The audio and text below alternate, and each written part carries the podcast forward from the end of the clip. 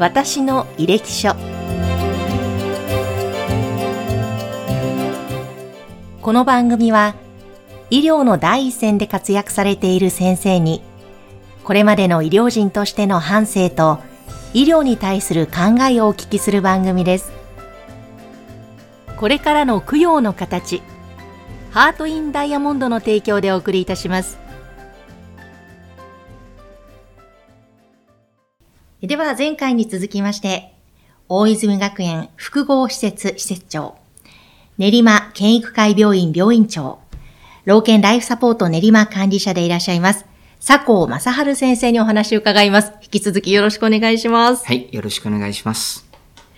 え先生、ぜひ今回は、先生が脳外科医から今度リハビリテーション医になられた、そこの大きな転機について伺いたいんですけれども、まず何かその転機となったきっかけ、それは、まあ、前回も少し思いの部分伺いましたが、どんなものだったんでしょうか？はい。あの、まあ、脳神経外科医はですね、あの、本当、なんて言いますか、争う、あの、しのぎを削るような感じでですね、うん、あの、みんなが一生懸命、あの、争っているね、あの、分野なんですね。ですから同期に優秀な仲間がたくさんいます。で、あの、私の中でその病気の治療も大事なんですけど、人間の治療が大事だと思った時にですね、つまりあの、後遺症、重度の後遺症を負って、えー、寝たきりになった患者さんを蘇らせる医療をしたいと思った時に、脳外科医ではどうしようもなかったんですね。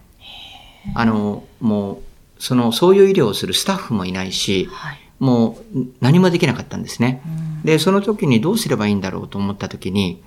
えー、まあ、そういうことができるのはリハビリテーション医療だというふうにですね、思い至ったんですね。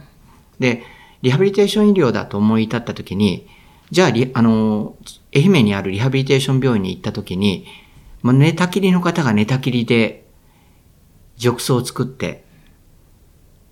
え、何なんだろうこれはっていう感じがあったわけなんですね。ですから、寝たきりの方も起こして、あの、動かすっていうリハビリができないんだろうかっていうのがあって、あの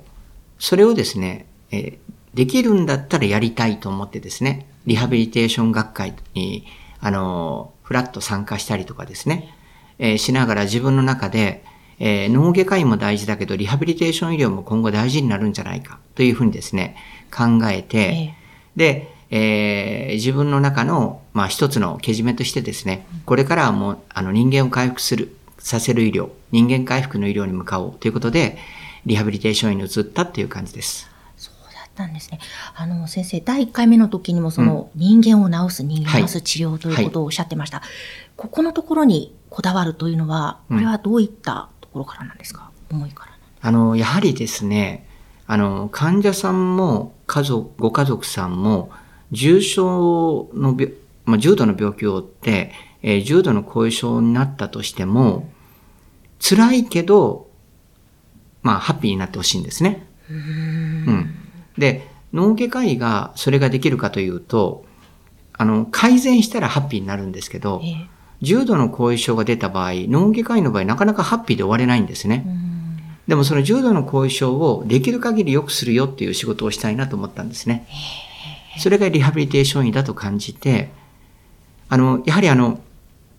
喜ん、人に喜んでもらうっていうことが非常に好きなので、はい。はい。あの、それを考えたときに、えー、リハビリテーションの方が今後の、えー、超高齢社会の時代に向いてるんじゃないかとも感じました。人に喜んでもらうのが好きというのは割と子供の頃からそういうところがあったんですか？あの子供の頃は人を笑わせることは好きだったんですが、喜んでもらうと嬉しいというのはありましたけど、喜ん。喜んでいただきたいなと強く思うようになったのはやっぱ仕事を始めてからじゃないでしょうかね。ああ、そうなんだ、うん、やっぱりそれは患者さんの喜ぶ顔を見たいというところでらっしゃる、うん、そうですね。あの、あの、毎日忙しいので、あまりに忙しくて、本当休みっていうのがないような時代だったんですね。その時にですね、あまりに忙しすぎると、やはり精神が病んでしまうという人もいらっしゃると思うんですね。ですから多分、今の医学部の学生さんが当時の医療をやったら、すごいことになるんじゃないかなというぐらいですね、あの、本当あの、人間である生活を認めてもらえないような研修時代だったんですね。うん、なかなか厳しい時代だったんですね。ですから、あの、まあ、そういう中でですね、いつも忙しい中で、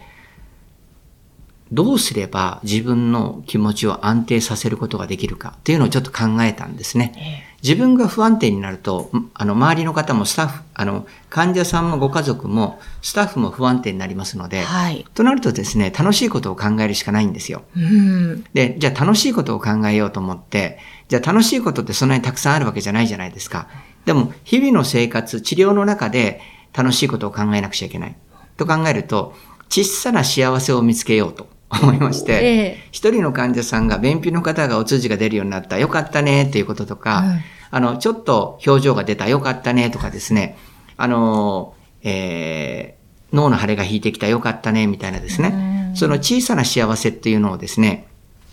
1日単位で見ていく。うん、1週間単位、1ヶ月単位、3ヶ月、6ヶ月、1年、3年、5年、10年、30年、50年という感じでですね、はい。ちょっとあの自分の中で、まあ、戦略というかですね、うん、えー、そういうことを考えるようになって、そういうことを考えることによってですね、あのー、安定してできるようにはなってきました。えー、じゃあ何か、例えば苦しい時があったり、うん、おそらく挫折といいますか、そういう場面もあったかとは思うんですが、うんうん、そういうのもそういったことで乗り越えてこられたそうですね。あの、気分転換で全く違うことをするっていうのも一つだと思うんですけれど、私は、えー、どんな辛い状況があっても、その一日の中に、それなりにですね、ほっとする、癒される場面とか、嬉しいと思う場面があるはずなんですよ。それを見つける目を持ち続けられるかどうかっていうことを大事にしたいなと思いました。いやとっても大切で素敵なことですよね。それに気づいていくと、ハッピーになりますもんね、気持ちって。あの、自分がですね、ハッピーになると、家族もハッピーになるし、スタッフもハッピーになるんですね。するとハッピーな人には人が集まってくるんですね。そういうのを作りたいなとは思ってますね。でもまさにその脳卒中、えー、いろいろなその脳の病気で倒れられて手術受けても障害が残って家族は本当に、まあ、私もちょっと親族が実はそういったことがあったのでどうなるんだろうこれからっていう時に、うん、あちょっと今日表情が動いた。うん、あ、手が動くようになった。うん、何か反応してる、うん、本当にその積み重ねの感動がすごく現場ではあるのではないかなと思うんですが、患者さんとのエピソードなどで何か、まあ、たくさんの全ての方がエピソード残っていると思うんですが、思い出に。この方というと何か思い出に残っている、印象に残っている方いらっしゃるんですか？あのすべての方がそうなんですね。で、というのはですね、リハビリテーション医になってから、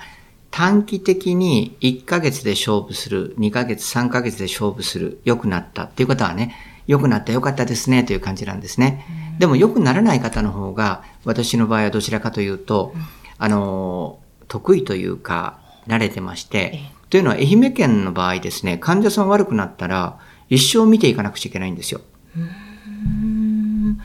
あの、その患者さんの全身管理とかサポートというのをですね、はい、退院した後とか転院した後も、転院した場合はそこの先生ですけど、お家に帰られたら、それを一生見ていくっていうのがですね、地方の医療であるんですね。だから、あの、重症の患者さんがですね、今は寝たきりだけど、目が開いた、喋り始めた、口から食べれた、体を起こせた、立てた、座れた、あの、歩けたっていうのがですね、そういうのが、えー、その、年、まあ、月単位じゃなくて年単位とかですね、で進んでいく。で、あの、もう寝たきりに近かったことが、方がですね、脳の腫れが引いて元気になって復職できた。これもその何年もかかってできたっていうのをですね、サポートするっていうのがですね、非常に好きで。いや、きっと日本全国、その救いの手を、なんとかどこかで光を見つけようとしている方ってとても多いと思うんですけども、先生の場合は、その、こう、脳の画像ですかね、いろいろそれを解析して、はい、あ、こ、ここの脳の機能がまだ大丈夫そうだから、じゃあこういうリハビリをしようという、そういった先生独自のいろいろな計画をされていると伺ったんですが、これ具体的にどんなことをされてるんですか？あの、脳神経科学中枢神経科学というのはですね、割とシンプルで、壊れた機能なくなってしまうんですね。奇跡的に良くなるということはないんですよ。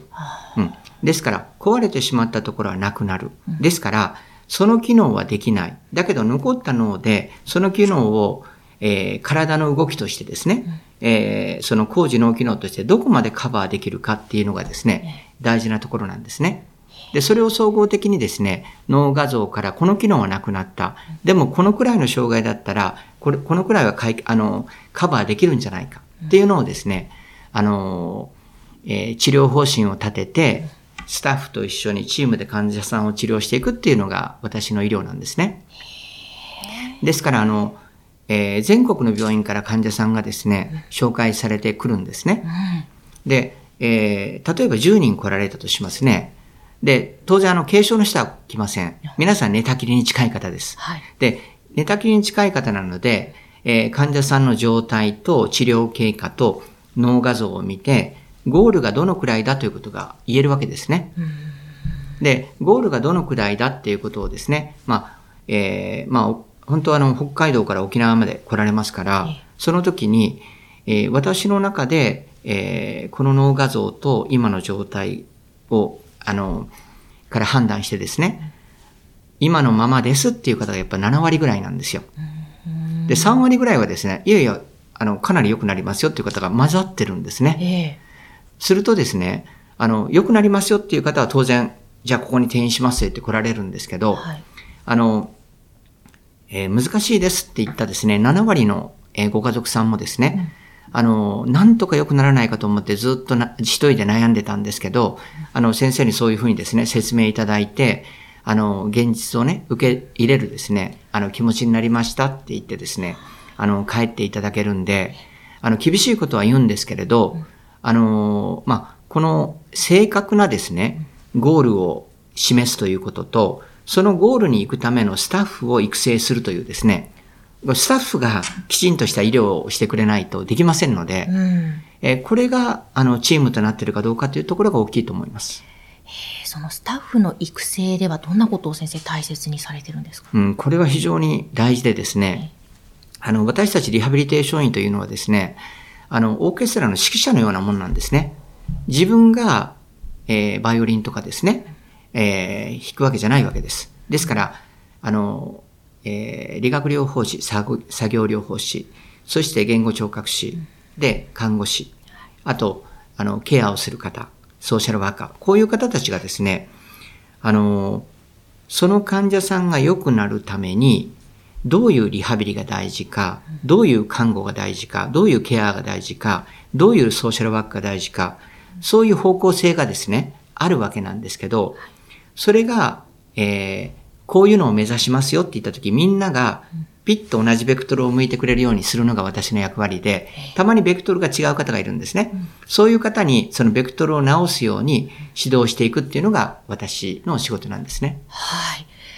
それって本当すごいことだなと思うんですが、実際にやるとなるといろいろと大変なことも出てくると思うんですが、どのように先生、うまく指揮を取ってらっしゃるんですか？あの、当然私一人ではできませんので、うん、そのチームをやる、あの、していくときにですね、ええ、具体的な理学療法の指導とかですね、うん、具体的な作業療法、看護の指導というのは、その指導ができるスタッフ、上級スタッフがいます。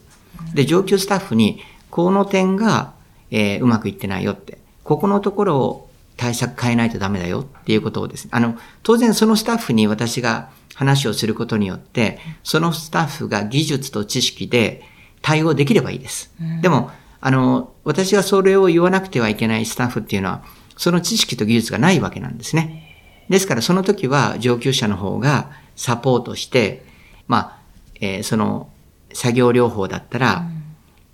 あの、1馬力のところがですね、1.5馬力、2馬力になって進んでいくというようなですね、そういうチーム構成にしていきます。はあ、そうなんですね。うん、え何かその、今、例えば医師を目指している若い方とか、また研修で頑張っていらっしゃる方などなど、そういったこれからを担う方たちに何か先生が今声をかけるとしたらどんなことをおっしゃるんですか？あの、人間とのコミュニケーションがまず好きかどうかということと、えー、人を助けて喜んでもらうということが、あの、嬉しいと思いますかって、やりがいあると思いますかと聞いて、やりがいあると言ったら徹底的に鍛えます。そういうことをあんまり好まないと言われると、もしかしたら医療に向かないかもしれないな。研究職のがいいんじゃないですか？っていうことを言うこともありますし、うん、あの、えー、不思議なことにですね、あの、お医者さんはですね、あの、成績が優秀な方が結構なられてるんですよ。ええ、ですから、医学部に行きたいんじゃなくて、成績が良かったから医学部に来たという方がいらっしゃるんですね。ですから、お医者さんに向かない方も結構たくさんいらっしゃいます。そういう方は、あの、研修していただいて、ええー、これが我々は医療だと考えてるけど、どう思いましたっていうふうに言って、僕は別の道に行きたいです。短時間でもっとお金を稼げる仕事に就きたいです。っていう人もいらっしゃいますので、となると医者は無理だと思うんですね。えー、先生、本当にその、今おっしゃってたコミュニケーション、好きですか？人間好きですか？で、先生はその人間を治すというところに全力を注いで、はい、先生ご自身がやっぱり人間、人と人というところをとても大切にされていらっしゃるわけですかね。はい。いやー、なんか、なんですかね、この、特に、まあ、どの病気もそうだと思うんですけども、脳の中って本当に未知の世界な部分がおそらくいっぱいあるのかなという素人なりの想像なんですが、だから、うん、な奇跡という言葉を使っていいのかわからないんですけども、家族としては奇跡が起こってほしいと願う方が多いでしょうし、どうなんですかね、医療の現場でも、あ、こんな風に患者さんが復帰したとか、おそらくいろんな場面を見てこられていると思うので、そこでやっぱり大切なのが技術ではなくて、本当人対人のこのコミュニケーションなのかなと思うので、いや、なんか先生みたいな方に治療してもらいたいなという方、たくさんいるんじゃないかなと。あの、私の中ではですね、今言われたことも含めて科学だと思ってるんですよ。だから奇跡はですね、なかなか起こらないと思うんですね。ですから、そのゴールに達成するための、うん。えー、あの、方向性と、それを実現するためのスタッフ、うん、材料、知識と技術ですね、はい、集まることによって成り立つので、うん、で、そういうことをですね、我々がやったので、多分 NHK のプロフェッショナルがですね、うん、我々の特集をしたんだと思うんですね。わあ、なるほど。それすべて含めて。科学。科学。はい。はあ、わかりました。いや、なんか今日もまた素晴らしいお話を伺うことができたんですが、はい今日またですね、一番最後の質問もぜひさせてください。はい、先生のここまでの成功は、才能、努力、運のどれによるものでしょうか？うん。才能はないので、まあ、努力は人の3倍はしてると思いますね。うん、で、運も多いと思います。あの、やはりですね、あの、人が好きなので、いろんな方とですね、出会いました。で、その、自分にない能力を持った方、はですね、非常に眩しく見えるので、あの、えある程度の距離感は置いてますけれど、仲良くしていただいて、そういう人脈がですね、たくさんできてます。で、私、ライフワークが街づくりなので、はい、え、あの、その病院の中で街づくりはできないので、街づくりをするためにはですね、え国も、え自治体も、え企業も、地元の方も、研究者も、学生さんも、いろんな方がいるんですね。はい、まあ、そういったですね、方との連携ができる。まあ、こういうことをですね、大切にやっているところです。はあ、そうなんですね。なんか、そのライフワーク、まちづくりですとおっしゃってました、はい、この部分もまた伺いたいなと思うので、次回ぜひお話をお願いいたします。はい。はい、今日もありがとうございました、ありがとうございました。この番組は、提供、USCI ジャパン株式会社、インタビュアー、山口智子でお送りいたしました。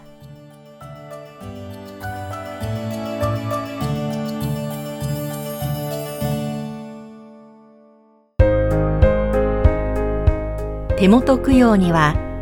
ご遺骨で作るダイヤモンドを、ハート・イン・ダイヤモンド。それは、これからの供養の形です。